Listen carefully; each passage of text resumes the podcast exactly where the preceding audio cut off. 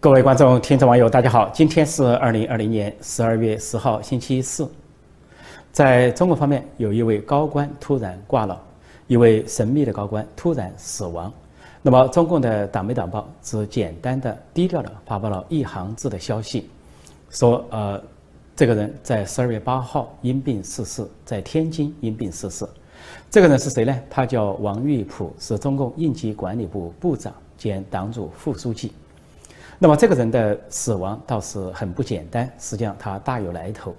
这个应急管理部呢是在二零一八年三月成立的。那么这个人王玉普当了这个部长，但是很奇怪的是，最近三年时间他很少露面，大部分都没有露面。那么呃，一次是在二零一八年四月这个应急管理部挂牌仪式上。他露过面，再次就是今年五月份，呃，所有这个中央巡视组去应急管理部的时候，他跟这个党组书记黄明都曾经露过面，所以呃，他突然死亡就引起了议论纷纷。呃，如果说他过去几年当了应急管理部部长之后，多数时间都在生病或者病重或者得了癌症，那么那就很奇怪，这就跟习近平所倡导的不符。因为习近平上任以来，尤其是十九大之后，反复强调不能带病提拔，也不能够啊带病的好像当官，莫非就是说习近平跟他关系特殊，然后习近平公然违反了他自己所订立的纪律，就是带病提拔或者让一个人带病当官。但事情没这么简单。首先看应急管理部的职能。应急管理部自从二零一八年三月成立以来，人们发现它在很多的重大的天灾人祸，呃，都缺席。什么地震啊，呃，水灾啊，或者是甚至大瘟疫，它都缺席。那么，如果说曾经在这个江苏响水的大爆炸中出现过，但是不是王玉普本人出现，是党组书记兼副部长黄明出现，而王玉普本人并没有出现。按理说，在一个部门呢，呃，党组书记他管党务，那么部长呢是管日常事务、行政事务。如果出现去，呃，应急或者救险的情况，是应该部长出现。但是王玉普并没有出现，而他们的任职也很奇怪。王玉普呢任部长兼党组副书记，黄明任党组书记兼副部长，两人交叉，似乎是一个互相监督的一个结构。除了江苏的大爆炸有应急管理部的出现，然后在其他的像洪水。啊，地震，尤其今年大瘟疫都没有出现。那么今年大瘟疫，呃，中共呃所谓中央和国务院成立了一些什么防疫抗疫指挥部，或者是联防这些机构，但是都发现应急管理部并不在其中。那么经过外界的探寻和体制内的曝光，才发现这个应急管理部的职能和功能并不是外界所想象的。啊，中共通过各种方式，终于有了泄露透露出来，说这应急管理部管什么呢？啊，表面上给他列了一些。呃，什么救灾或者是安全生产啊，或者是呃应急机制等等，但是最后才凄凄哀哀地说了一句，要应对社会安全事件，或者说公共安全体系，还有甚至直截了当的说法，维护社会稳定。那么民众也觉得奇怪，有了。公安部有了公安部，还有武警，还有什么特警，各种各样的警察，难道维稳力量还不够吗？还有政法委、中资办等等，怎么还有个应急管理部也参与维稳，参与公共安全事件？呃，公共安全体系，这个公共安全、社会安全或者维稳，实际上就是共产党的政权的安稳。说逐渐就发现，这个应急管理部管的职能是中共政权的安稳。那么后来帖子里传出，实际上这个应急管理部啊是中共沉船计划的最后执行执行的部门，而这个管理部部长长期不露面，非常啊常见的神秘的常见人，这个王玉普呢，就是执行沉船计划的中共最后高官。最后高官，什么叫沉船计划？那就是国内外呃很很多年以来都在议论的，说中共。面临政权覆灭的时候，他有个沉船计划，就包括掩护中共的这个政权转移、逃亡或者自保，还有呢就是掩护中共的高官，呃，他和他们的家属子女财产逃亡和转移。再一个，要不就是如果实在不行了，就是中共这个政权跟中国人民十四亿中国人民同归于尽，甚至呢跟全人类、跟这个地球同归于尽，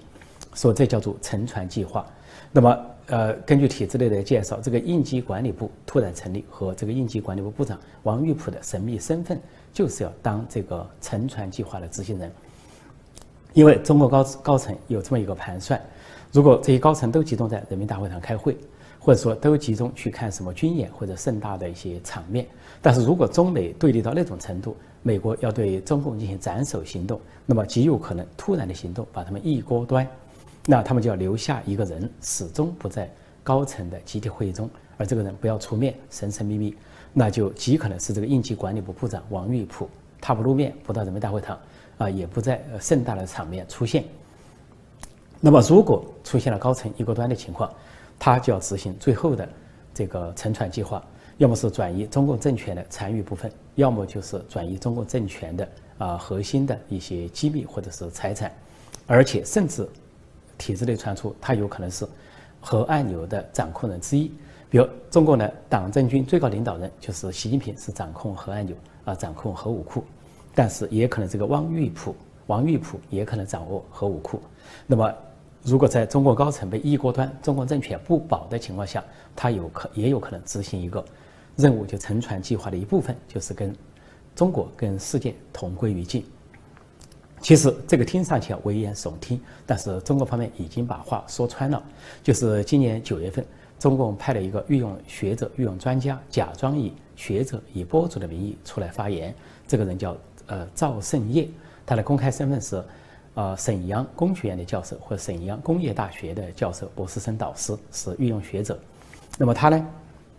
在微博上呃狂言，说暗示来说，美国如果要对中共进攻的话，那么中共有三种核爆方式呢，跟这个人类同归于尽。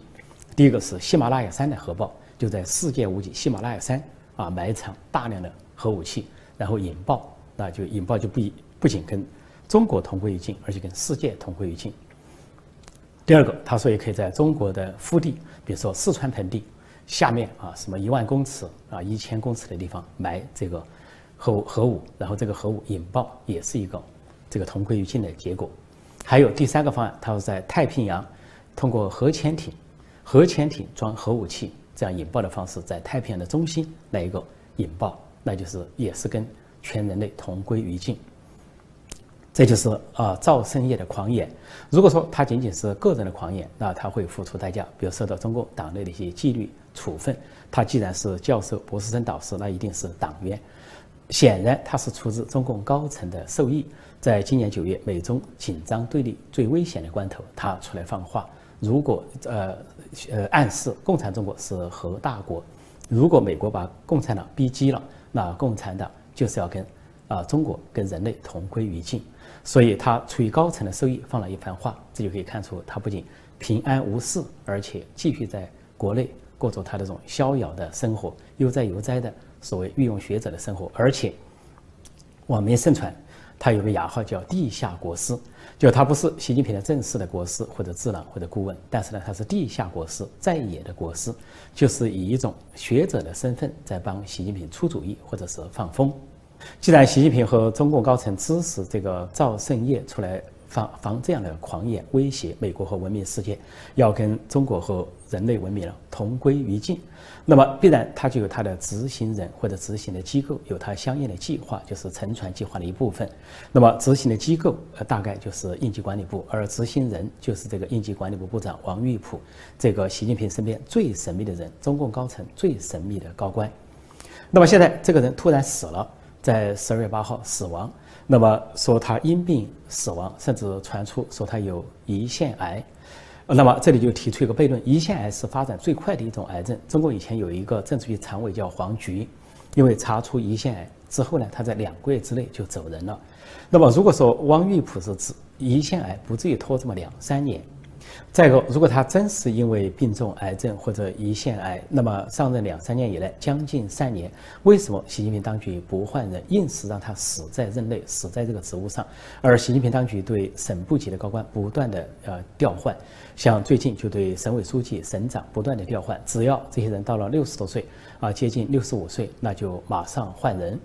呃，换人如走马灯似的，这是习近平啊。当政的一个特点，但是唯独这个应急管理部似乎保持了高度的稳定。这个部长管他病也好，呃不病也好，生也好，死也好，就是让他当到死。因为实际上，汪玉普的上任和应急管理部的诞生，他的那个时间，啊，出台也非常的蹊跷而且吊诡。那就是二零一八年三月。大家都知道，二零一八年三月发生了什么事？那就是习近平通过操控人大强行修宪，啊，一举取消了国家主席任期制，啊，摆出一副长期执政、终身执政的架势。那么他这个举动呢，就颠覆了改革开放中共党内认为认为的唯一的政治改革成果，那就是由这个胡耀邦、赵紫阳、邓小平等人。所定下的废除领导人终身制，实行领导人任期制，但没想到后来邓小平之后的江泽民和胡锦涛勉强遵守，但到了习近平这个时代，却要废除这个改革开放的唯一成果，居然要一举复辟、一举翻覆、一举回到改革开放前的这个领导干部终身制。所以当时国内外舆论纷纷，天下大哗。而就在那个时候，习近平成立了这个应急管理部，任命了这个王玉普当。应急管理部部长，而这个部长是成为最神秘的部长，因为几乎不露面，长期不露面，啊，神龙见首不见尾，甚至是首尾都不见，成了一个最神秘的高官。大概当时的习近平做了孤注一掷，既然这个修宪了，那么就做好两手准备。一个极端就是成功的长期执政、终身执政，实现他现代帝王、当代帝王的梦想，然后驾驭这个红色帝国，跟文明世界呃殊死搏斗。那么另外一个极端就是有可能失败，因为他通了马蜂窝，激起了呃国内外党内外强烈的反弹。那么那个时候他就准备可能玉石俱焚。那么做好一个最后的准备，那就是沉船计划。如果要这个灭亡的话，他至少有一个执行者对他保驾，在最后的关头进行保驾，那就是这个应急管理部或者这个应急管理部部长王玉普。实际上就在今年啊三四月份的时候啊，当中国大瘟疫爆发，这个大瘟疫骤然爆发在啊武汉，然后扩及到全国，当时实际上年初就爆发了。那么最初的一段时间，习近平和中共高层都消失了几个星期。国际上议论纷纷，海内外舆论都在猜猜测他们在干什么。当时就有个美国的雅虎新闻率先报道，报道出一个惊动的消息。那个消息就是说，习近平和中共高层在讨论众多计划中，有一个计划是逃往海外，到海外避难，因为他们恐怕对自己惹下了这个大瘟疫也吓了一跳啊，没有经验，以为这个大瘟疫呢是这个让中国完了，或者让中共这个政权要完了，因此他们提前的。要做好呃撤往海外的准备。这个消息曝光，经雅虎新闻曝光之后啊，到处议论。结果中共突然一反常态，习近平和中国高层突然露面了，不仅露面，而且罕见的召开了一个十七万人的领导干部大会，就是通过视频的方式、电话会议的方式，全国各地一起连线召开，显然是对外辟谣，表示中共高层没有跑，没有逃亡。啊，习近平和。其他常委、七常委等人戴着口罩坐在主席台上，一个个脸色蜡黄、黄皮寡瘦啊，显得这个精神不振，仿佛这个大病一场，都脱了一层皮。那个时候，如果习近平和中共高层被大瘟疫猝不及防的大瘟疫吓破了胆啊，以为下不了台、收拾不住局面，准备逃亡、准备逃往海外的时候，那么应急管理部和应急管理部部长王玉普的角色就可以派上用场。说那个时候，王玉普的行踪尤其显得神秘，更为神秘。也就是防疫抗疫的时候，在所有的部门组合中，完全缺席了应急管理部。那么回头来看，这个王玉普之死，就是前两天十二月八号，这个人突然死亡，应该说，呃，布满了重重的迷雾和疑云，不排除有另外的可能性，就是说这个王玉普未见的是因病死亡，恐怕还另有死因，比如说他是否遭到暗杀，或者说遭到某种暗算。既然这个王玉普是习近平的身边人，身边最神秘的人，最神秘的高官，那么。呃，也极可能是习近平最信任、最倚重的人，他极可能掌握了呃特殊的资源、最后的资源，甚至就有可能是核武库。那么，在中共高层的权力斗争中，尤其在二十大之前的权力较量中，那他极可能成为反西势力眼中有所忌惮的人物，或者说非常忌惮的人物。如果说有反西势要靠近习近平，很难靠近。但是要靠近王玉普，或者是对王玉普动手，对王玉普下手，就完全有可能。如果说有人或者有某种势力啊动了这个王玉普，呃，或者说拔出了王玉普，那么这个应急管理部长这个沉船计划的最后执行人，就相当于动摇了习近平的一个重大的支柱，一个权力的根基。那么接下来啊，对后续的权力斗争、高层的权力斗争就可能朝着有利于反西势力的方向发展。最近几天，在美国媒体上突然炒作中共的色情间谍艳星对美国政界人物的渗透。那么，实际上这个事情呢，已经过了好几年，是二零一五年之前的事情。呃，这个中共的女间谍已经逃亡回中国，但是现在拿出来炒作有它重要的意义，因为这个中共的这个呃色情间谍，这个所谓的啊艳丽的女人，她针对的是民主党的政要下手。呃，这个人叫芳芳，呃，说有个英文名字叫 Christy 芳，在二零一五年之前，她活跃于加州，那么她专门找这个，呃，美国的政界新秀下手，那么呃，他当时呢，最早是留学生，后来当个留学生的什么组织的主席，后来就突然非常活跃于呃这个侨界啊、社会界，甚至是这个竞选的场面。帮加州的美国政治人物啊去站台、去募款、去募捐，而且他一募捐就能募来捐，那个款项有可能直接来自于中共。那么据说这个呃艳丽的中共女间谍啊芳芳，先后睡了美国的两个市长、一个议员、一个国会议员，之后在二零一五年的时候受到遭到了联邦调查局的察觉，联邦调查局察觉之后呢，就准备啊就对这个国会议员有打招呼，还对其他人有打招呼。芳芳有所察觉之后，突然在二零一五年离开美国，回到中国。而回去之后，一下跟加州所有的社交关系都中断了。那么他的逃离就证实了他的身份，就是中共女间谍。之所以在这个时候炒作，最重要的是他所影响的一个民主党啊众议员现在还在位，这个人叫啊斯沃威尔。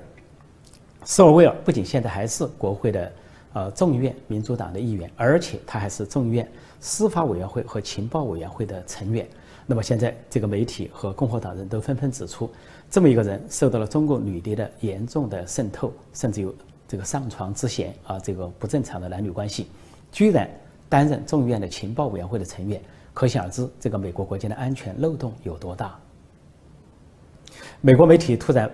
报道这件往事，而社会上吵得沸沸扬扬，显然是对现在的拜登和拜登阵营打招呼、施加压力。因为拜登自认为已经当选了美国总统，他现在呢正在搞组阁、搞提名，而在组阁过程中发现他就是在规避跟共产中国有关的一些啊对立和冲突啊。比如说他在前两天提名呃国防部长的时候，他提名的人选外界都以为要提名一位女性，以及以前当过国防部的次官。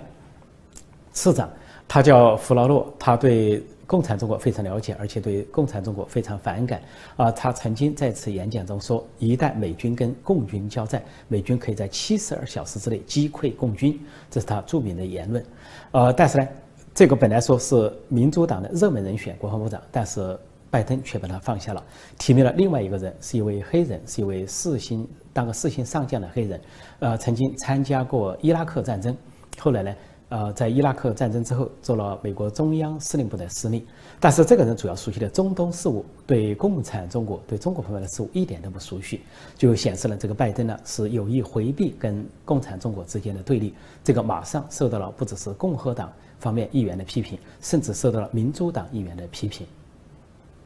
回头来说，中共通过旅社、通过色情、通过女特工来引诱。渗透甚至策反美国政界或者政治人物，实际上由来已久，而且是他的惯技。啊，除了这次爆发的这个女谍案之外，就在近两年还有其他的案件。啊，比如说在川普任内有一个国防部长叫马蒂斯，马蒂斯呢本来是鹰派的将领，他在二零一八年六月份去中国访问的时候，啊，中国方面安排了很多的场面来取悦他、讨好他。他本来重心是谈南海问题，结果他跟中共的国防部长魏凤和会谈之后，呃，受邀出席什么演这个演出会，在宴会上，宴会上中共派出文工团，那文工团在中国国内都知道是啊，叫有人把它夸张的称为军妓。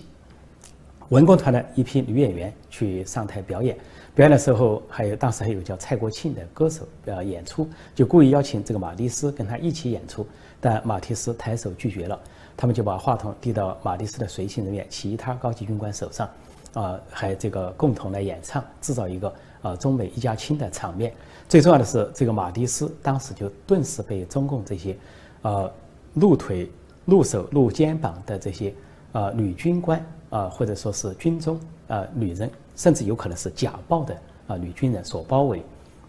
这些人可能是文工团的，也可能就是女军官。结果马蒂斯跟魏凤和他们合影的时候，突然发现合影中大部分都是所谓的美女艳女啊，中共的这些文工团团员或者是女军官。那么究竟马蒂斯有没有下水，有没有出什么问题，不得而知。呃，但是呢，后来人们就蹊跷的发现，呃，马蒂斯回到美国之后，一个月之后，突然被。川普解职，而解职的时候甚至是提前解职，先通知他什么时候要走人，但是突前突然提前两个月叫马蒂斯走人，立即生效。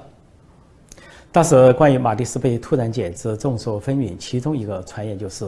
呃，极可能他在当年访问中国、访问北京的时候落入了中共的艳网，啊，掉入了色情陷阱，恐怕啊犯了些什么事情，有可能。那么这引起了川普的不满，最后解职。